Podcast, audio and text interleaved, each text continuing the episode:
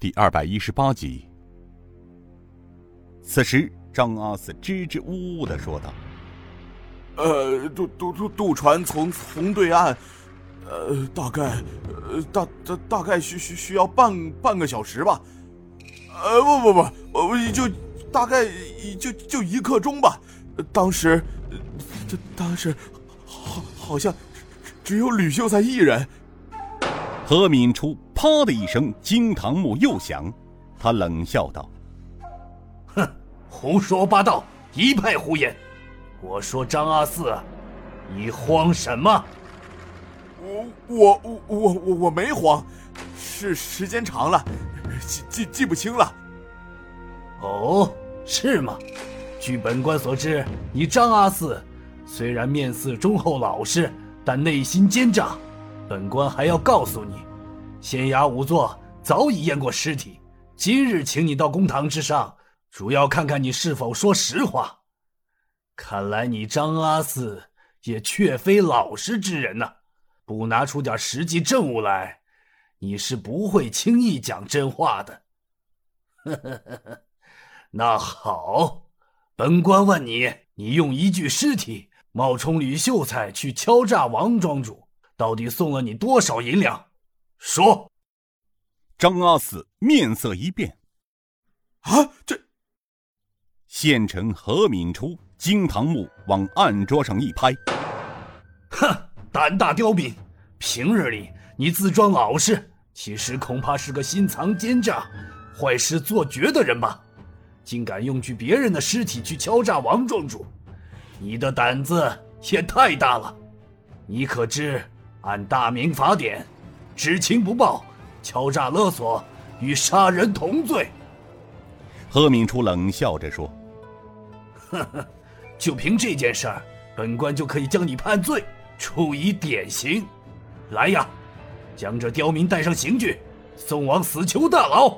明日午时三刻，请钦差的尚方宝剑斩了这个胆大妄为的刁民。”此话一出，当场吓得船家张阿四尿了一裤子，他趴在地上。大人且慢，我招，我从实招来，只只只求大人法外开恩呐！看在我上有老母，下有一双儿女的份上，饶恕小的死罪吧，大人呐！尹建平不由得暗自发笑，这县城倒也有些心机，而且。他原来早就将案子查得一清二楚了，问题却是出在了船家身上。王家恶奴王鑫借此与刁县令暗中勾结，试图霸占王家财产所致，而这张阿四却无意中成了这暗中的牵线之人。问题那具尸体又是怎么回事？他到底从何而来？张阿四。经县城何敏出这么一惊吓，早已支撑不下去，惊慌失措的趴在地上。大人明察秋毫，那日王庄主和管家王忠将吕秀才送到小的渡船上，吕秀才几几日前还还差小的渡船费八八个铜钱，他他上船后要要要接着赶路，问小的是走水路到九江快呀，还是走旱路快？小的告诉他，若是从永嘉县走旱路到九江，最少要三个多时辰；若是顺江而下的话，从这里到九江，只需要一个时辰左右便可到达了。张阿四缓缓的跪直身子。那那吕秀才问小的，如果乘船去，需要多少银子？小小小的告诉他，要要二两银子。吕秀才道：“呃，行。”呃，只要你快些把我送到九江，我给你三两银子。于是小的便答应了他。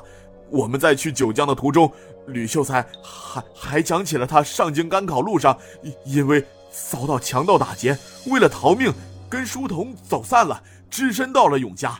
之后经人介绍，坐小的渡船到的王庄，拜访王庄主的事儿，说给小的听。这一路下去，吕秀才因坐不得船。这半道上吐了一身，小的让他脱下了衣服，洗干净之后晒在了船棚上。到了九江，那吕秀才结了船费，匆匆上路了。当小的转回半道的时候，无意中才发现，这这吕秀才晒在船上的衣帽、靴子忘在小的船上了。县城何敏初点头道：“哦，这也是情理之中的事情。你往下说。”张阿四道：“啊，大大人，能能给点水喝吗？口干的紧啊！”何敏初从岸上倒出了半碗水，走到了张阿四身旁，将水递给了他。张阿四一口气喝完了碗中的水，用手抹了抹嘴角上的水迹。啊，哎，哎，看见衣服。小的忽然想起几日前清水湾做做做有一具浮尸的事儿来，于是小的心生贪念，想用那具浮尸榨榨点银两，所以所所以就，所以你就到清水湾捞起了那具浮尸，换上吕秀才留下的衣帽，敲诈王庄主王文豪是吗？张阿四点头道。啊，是是的，是大人。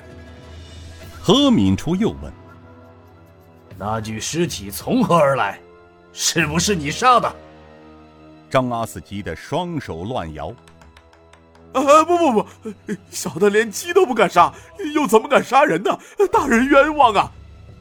那本官问你，那具尸体是怎么来的？呃，大人有所不知，这渭河水啊。水急河宽，多年以来从上流飘下来的尸体是平常事儿啊。上个月大人不是还处理过一具吗？何敏初笑道：“呵呵，谅你也没有这个胆量杀人。那我再问你，王家庄庄奴利用你的那具尸体陷害王文豪的事情，你知不知道？”呃，这这是原来不知，后来才听说的。小的一直担惊受怕。只怕官府查出，小的受到牵连。后来官府没有来找小的，所以就认为此事过去了。何敏初看着张阿四，有些无奈的摇了摇头。来人，先把船家张阿四带下去暂时关押，等审清此案之后再行定罪。张阿四被差役押了下去，